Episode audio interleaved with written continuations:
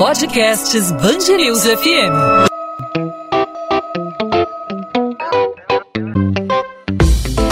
Dois às 20, com Maurício Bastos e Luana Bernardes. Consumidores estão de olho nas esperadas promoções da Black Friday, normalmente celebrada na última sexta-feira do mês de novembro.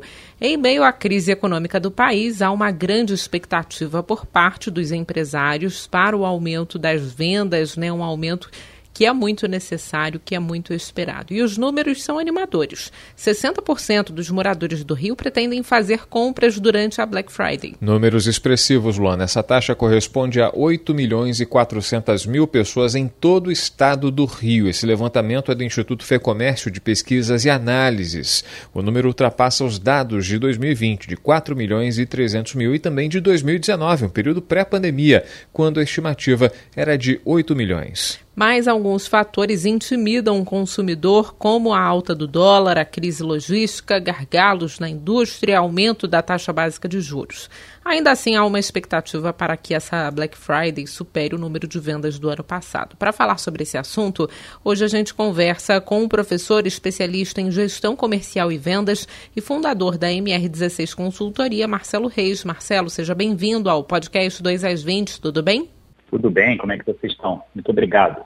Tudo certo. Marcelo, me fala um pouquinho sobre a expectativa para esse período de Black Friday, né? Nos Estados Unidos, normalmente na, na sexta-feira, né? Na última sexta-feira de novembro, mas aqui no Brasil as promoções se estendem aí ao longo do mês de novembro, principalmente na última semana de novembro. Você pode falar sobre como tem sido aí a procura pelas promoções, que esperar aí dessa Black Friday? Ótimo.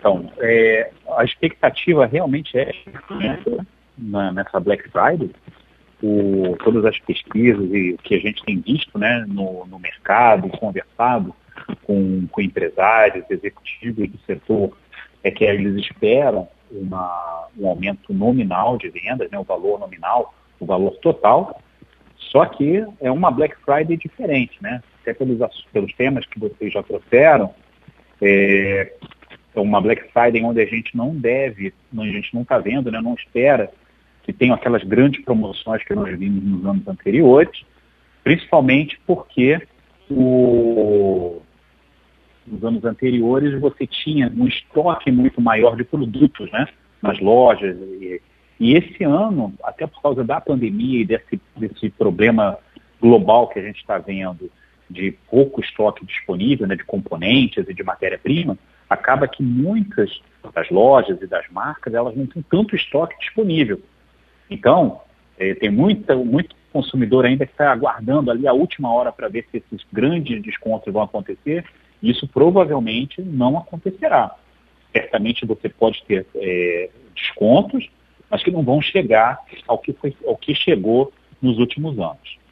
Inclusive, Marcelo, tem muito consumidor fazendo já sondagens né, sobre o que pode ser incluído na, na lista de prioridades, na lista de compras para Black Friday, né, as pessoas tentando se organizar minimamente para participar desse, desse grande momento de compras. Né? Muita gente poupa, faz suas economias para justamente é, utilizá-las nesse período da Black Friday, é algo que é recente, mas já está se entranhando culturalmente no, no, dia a dia, né, no, nos hábitos do brasileiro brasileiro, mas muita gente acaba encontrando preços elevados demais na véspera e na esperança de encontrar preços mais baixos, mais acessíveis na semana da Black Friday. Como o consumidor pode lidar com essa ansiedade? Como o consumidor pode lidar com, essa, com essas diferenças de preços e de, de repente, quando chegar no dia da compra, a expectativa acaba sendo frustrada de não encontrar um preço baixo? Tem que pechinchar mesmo na véspera ou só aguardando até o dia da compra, o dia real da Black Friday para encontrar oportunidades é, de, de compra com preços mais em conta? Então, esse ponto que você trouxe é muito, é muito interessante. O que a gente vê é o seguinte, a Black Friday ela nasceu aqui no Brasil por volta de 2010, né? Então, assim, assim como qualquer processo cultural, o que nós temos visto com a Black Friday é que ela cada vez mais o consumidor e o lojista também tem aprendido a como lidar. Né? É um jogo, né? ali no campo, né, que nem você falou, a pechinchar, negociar, É um jogo, né, onde alguém quer vender alguma coisa, alguém quer comprar, mas eles querem chegar naquele preço que seja o mais acessível. O que, que a gente tem visto de mudança no consumidor que eu acho que é extremamente positivo? Eu converso com muitos consumidores que eles já vêm olhando os preços dos produtos algumas semanas. Então ele já vem pesquisando, ele já vem vendo quais são as lojas que são mais baratas, ele já viu lojas, inclusive, que aumentaram os preços e que para que quando chegar na Black Friday faça desconto, mas que o desconto né, vai ser aquele descontaço, mas quando você vai ver em relação ao preço de algumas semanas atrás a diferença não é tão grande. Então você tem um consumidor também, digamos assim, ficando mais esperto, né? Consumidor olhando, pesquisando e se preparando para Black Friday. O segundo ponto que você trouxe que também é muito importante é que o consumidor, ele já esperando a Black Friday, ele começa agora já se preparar para fazer compras para o Natal, porque ele sabe que provavelmente os preços que vão estar aplicados agora na Black Friday compensa com que ele economize, invista agora nos presentes, né, aqueles que ele já sabe que ele vai fazer, então ele já prepara um orçamento, utiliza agora e já economiza lá na frente no Natal, que geralmente os preços são mais altos. Né? Do lado do, do, do, dos fornecedores, das lojas, eles também já entenderam que o jogo é, é um pouco diferente. O que nós vimos assim, nos últimos anos, né, desde 4, 5 anos atrás, é que o consumidor ele não estava tão atento assim a Black Friday. Né? Ela aquele negócio Black November, você vinha com muita, muita, muita promoção, mas o consumidor, para ele, ele não, não entendia aquilo como uma data. E como a Luana falou lá no início, uma data que vem lá dos Estados Unidos, e essa, esse, esse processo nos Estados Unidos já é longo o consumidor nos Estados Unidos ele já se prepara para Black Friday efetivamente como uma compra para o Natal. Então, o lojista aqui ele também já vem se preparando, ele já vem entendendo como é que o cliente ele, ele, joga esse jogo e é, ele já se prepara né, em termos de estoque tudo, que é que está acontecendo esse ano. Então, a, a, a, expectativa, que eu acho que é a tua pergunta, né, a expectativa de ambas as partes é que esse ano, o lojista, eu tenho a impressão que grandes marcas, marcas sérias, elas não vão conseguir é, dar aqueles descontos que o consumidor está esperando. O consumidor pelo seu lado, que está aguardando essa, essa grande desconto que não aconteça, ele vai ter duas opções. Ou ele, ou ele se aventura e compra agora, ou eu acho que é, ele vai ter que procurar algum produto que seja um produto substituto porque a chance que esse produto vá aqui, chegue de ação Natal, ele baixar de preço é muito baixa. Então, a não ser que ele também possa esperar os, é, os descontos ou os, é, as promoções que acontecem geralmente pós-Natal. Então, aí a expectativa né, do consumidor é como que eu consigo gerenciar essa minha necessidade, essa minha vontade de adquirir o produto e guardar ela para daqui a alguns meses. Marcelo, diante desse novo cenário que a gente tem hoje, a forma como a gente vai consumir aí, como o brasileiro vai consumir durante a Black Friday, vai ser diferenciada? Vai ter o, um preferencial por um, por um, tipo de pagamento? Talvez o brasileiro deve evitar aí o cartão de crédito, o parcelamento. Você acha que vai acontecer isso? O que eu tenho visto é que o, o consumidor ele, ele, tá, ele está mais seguro. O que, que eu chamo de seguro? O consumidor, ele está montando esse orçamento, ele sabe quanto ele pode gastar, ele está vendo que tá, o, que, o que, pode, é, que pode vir a acontecer nas próximas semanas ou nos próximos meses, principalmente por causa da economia, a gente tem visto, né? Tem alguns, alguns sinais econômicos que é, a inflação está alta, o câmbio está muito desvalorizado, né? Então, o que eu tenho visto é que o consumidor está mais preparado, certo? É, eu tenho a impressão que o cartão de crédito ou a vista vai ser utilizado realmente, ser a modalidade mais utilizada na Black Friday, principalmente por causa das compras online, que geralmente os clientes utilizam, né, os cartões ou Pix. É, mas eu vejo sim que o cliente está muito mais, digamos assim, segura. Não vejo a, a, modalidade que a gente tinha visto talvez até nos anos passados, tirando o ano da pandemia, que foi muito online, né?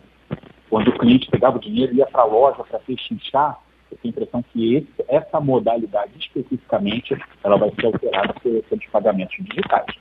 Marcelo Reis, professor, especialista em gestão comercial e vendas, fundador da MR16 Consultoria, conversando com a gente sobre a expectativa para Black Friday, tanto para consumidores como para os fornecedores, um crescimento é, na expectativa das compras por parte dos empresários para o aumento das vendas.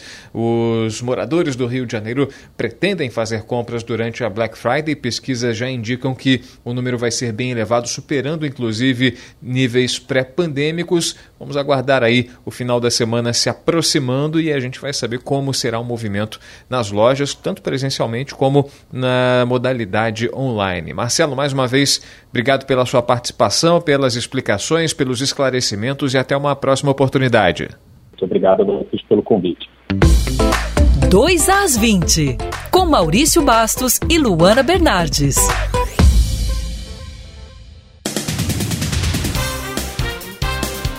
O miliciano mais procurado do Rio, Danilo Tandera, conseguia circular por todo o estado dentro de uma viatura clonada da Corregedoria da Polícia Civil, apreendida por investigadores dentro de um sítio do criminoso. A força-tarefa da polícia encontrou o veículo num sítio do bandido em Seropédica, na Baixada Fluminense. É o terceiro imóvel do miliciano encontrado em menos de uma semana. Duas pessoas foram presas na ação desta segunda-feira. Um homem identificado como segurança do miliciano, que estava com um fuzil, uma pistola, vários carregadores e munição, e um segundo integrante da quadrilha que tinha uma tatuagem no peito igual à do chefe do grupo, o Olho de Tandera. Pela primeira vez desde o início da pandemia, o município do Rio não registra nenhuma morte em consequência da Covid-19 em um período de 24 horas. A informação foi divulgada pela Secretaria Municipal de Saúde no domingo e compartilhada pelo prefeito Eduardo Paes nas redes sociais. O número é referente ao período entre sábado e domingo. No mesmo intervalo, também não houve novas internações de pacientes pacientes com coronavírus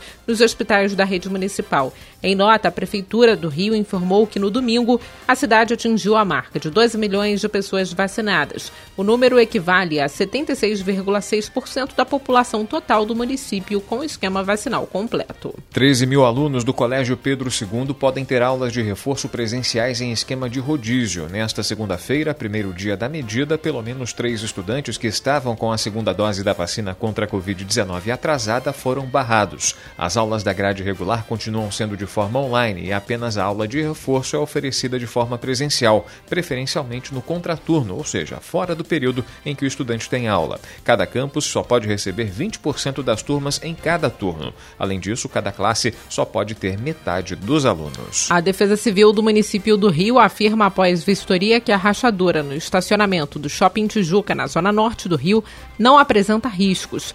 Um vídeo que circula na internet mostra uma fissura que se estende de uma pilastra a outra, passando pelo teto. O concreto esfarelado ainda aparece sobre um veículo estacionado. Procurado, o Shopping Tijuca informou que as imagens mostram uma junta de dilatação e que não há qualquer risco estrutural. Ainda segundo a nota, a inspeção periódica de toda a estrutura é feita por consultores e atesta total segurança do espaço. Milhares de cartinhas com pedidos de Natal já podem ser adotadas na campanha Papai Noel dos Correios 2021. Quem resolver apadrinhar uma criança tem até 17 de dezembro para entregar o presente em alguma agência dos Correios. Este ano a campanha tem formato físico e online, com cartinhas disponíveis para adoção no blog do Papai Noel dos Correios e também em 21 agências dos Correios no estado do Rio. As cartas foram escritas por alunos matriculados em escolas públicas, crianças acolhidas em creches, abrigos e núcleos socioeducativos e por crianças em situação de vulnerabilidade social. Outras informações estão disponíveis no site blognoel.correios.com.br. 2 às 20. Podcast 2 às 20 vai ficando por aqui nessa semana promocional, trazendo aí as dicas para você consumidor fazer suas compras aí da melhor forma possível e de forma responsável, né, Maurício? Porque a gente está vivendo um momento difícil, mas dá para consumir de acordo com as nossos, os nossos limites, né? É verdade, é importante que a pessoa tenha consciência né, de onde pode alcançar para não se comprometer, para não se enrolar mais com a corda no pescoço. É necessário inteligência financeira na hora de negociar. É importante pechinchar, descobrir os melhores preços. Hoje, com o comércio online, né, com o e-commerce, muitos aplicativos oferecem vantagens, cupons de desconto. Alguns estabelecimentos presenciais estimulam aí a presença de clientes e, com isso, oferecem preços mais vantajosos. É importante se cercar de possibilidades, de oportunidades para fazer um bom negócio e não jogar dinheiro fora. Isso é fundamental nesse momento. Podcast 2 às 20 volta nessa terça-feira e, claro, você pode conversar com a gente. Com você, Luana, como os ouvintes conversam, mandam suas perguntas, suas sugestões, suas críticas. Pelo Instagram, Bernardes Luana, Luana com dois N's, onde eu falo sobre a coluna de literatura da Band News FM do Rio de Janeiro, sobre minhas leituras também. Comigo, os ouvintes falam no arroba Maurício Bastos Rádio no Instagram. Tem também os perfis da Band News FM, não só no Instagram, como no Twitter, no Facebook. Temos o nosso canal no YouTube muito fácil você se comunicar com a gente. É só procurar Band News FM Rio. A gente volta nessa terça. Combinado, Lana? Combinado, Maurício. Tchau, tchau. Encontro marcado. Até lá. Tchau, tchau.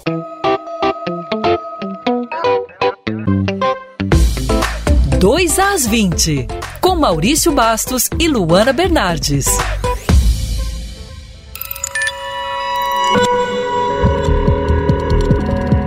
Podcasts News FM.